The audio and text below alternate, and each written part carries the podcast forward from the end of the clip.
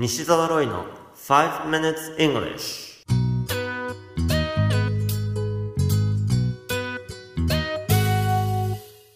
Good morning everyone. こんにちは。イングリッシュドクターの西澤ロイです。5 minutes English 朝の5分間で気楽にそして楽しく英語のポイントを一つ学んでしまおうというこのコーナー。毎回面白いもしくはびっくりするような海外のニュースをご紹介しておりますが今週はこのびっくりニュースを取り上げないわけにはいかないでしょう。テニスの四大大会の一つ US オープンで日本人初の快挙です。日本女子初となる決勝戦に進出した大坂なおみ選手がセリーナ・ウィリアムズ選手を相手に6264のストレートで勝利を収め20歳という年齢で日本人初のグランドスラム制覇という偉業を成し遂げました。日本人選手がスポーツの世界大会で優勝したりすると英語でのインタビューが行われますからどれだけ話せるのかが気になるところですが大阪選手のお父さんはアメリカ人であり生まれこそ大阪ですが3歳の頃にアメリカに移住しているため英語のネイティブなんですね。むしろ日本語は勉強中とのことです。ちなみに名字の大阪は土辺ですよね。これは母方から受け継いでおりお母さんの出身は北海道の根室だということで僕は旭川なので個人的になんか嬉しいです。また男女を通じて日本人初のグランドスラムシングルスの優勝者というふうに報道されていますが車椅子テニスを含めると国枝慎吾選手と上地結衣選手が優勝しています。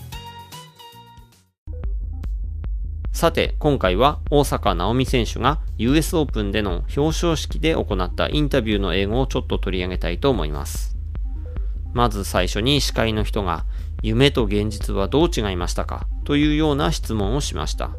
そこで彼女は質問とはちょっと違うことを答えてもいいですかという感じの返事をしたんですが一体どんな英語を言ったと思いますか？質問とはちょっと違うことを答えてもいいですか？彼女が言ったのはこうです。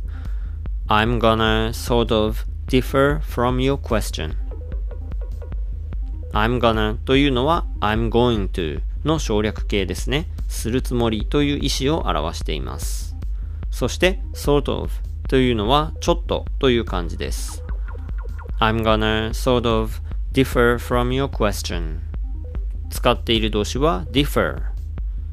different 違ったという単語は多くの人が知っているのではないかと思いますが、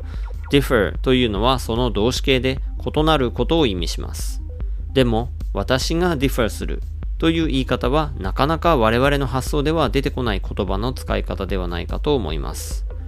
differ from your question ですから、あなたの質問とは違うということですね。そして大坂選手はこう続けました。I know that everyone was cheering for her. Her 彼女というのはセリーナ・ウィリアムズのことです。I know ですから分かってますよと。そして everyone was cheering for her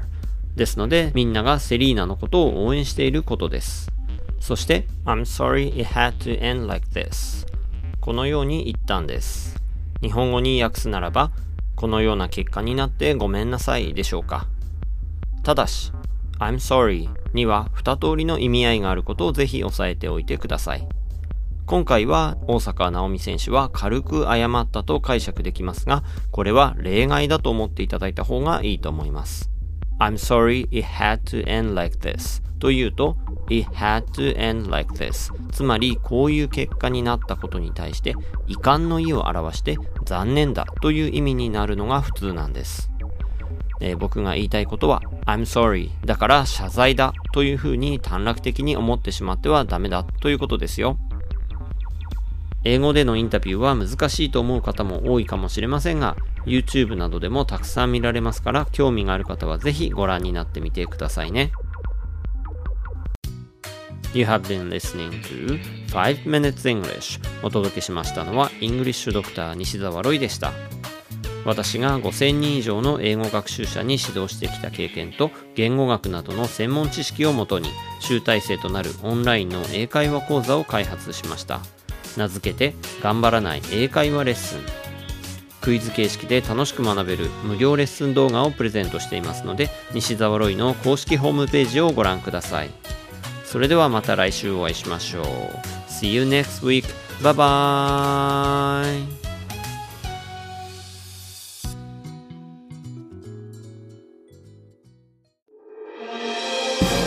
き方に秘訣あり。イングリッシュドクター西澤ロイが日本人のために開発したリスニング教材。リアルリスニング。誰も教えてくれなかった英語の聞き方の秘訣を教えます。